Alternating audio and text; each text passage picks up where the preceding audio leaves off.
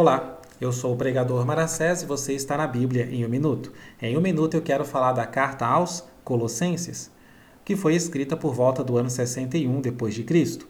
A cidade de Colosso ficava na província romana da Ásia, região que hoje faz parte da Turquia. A igreja não foi fundada pelo apóstolo Paulo, e ele ainda não havia estado lá quando escreveu a carta. É possível que Epáfras, companheiro de Paulo, tenha sido o primeiro a anunciar o evangelho em Colossos, conforme capítulo 1, verso 7 e 4, 12. Paulo estava preso e recebeu notícias das falsas doutrinas que estavam sendo ensinadas aos colossenses. Por isso escreveu essa carta para combater esses falsos ensinamentos e trazer os colossenses de volta à verdadeira fé. Ele havia ensinado que somente Jesus Cristo pode salvar, somente por meio dele é que os pecados são perdoados, portanto que os colossenses continuem fiéis.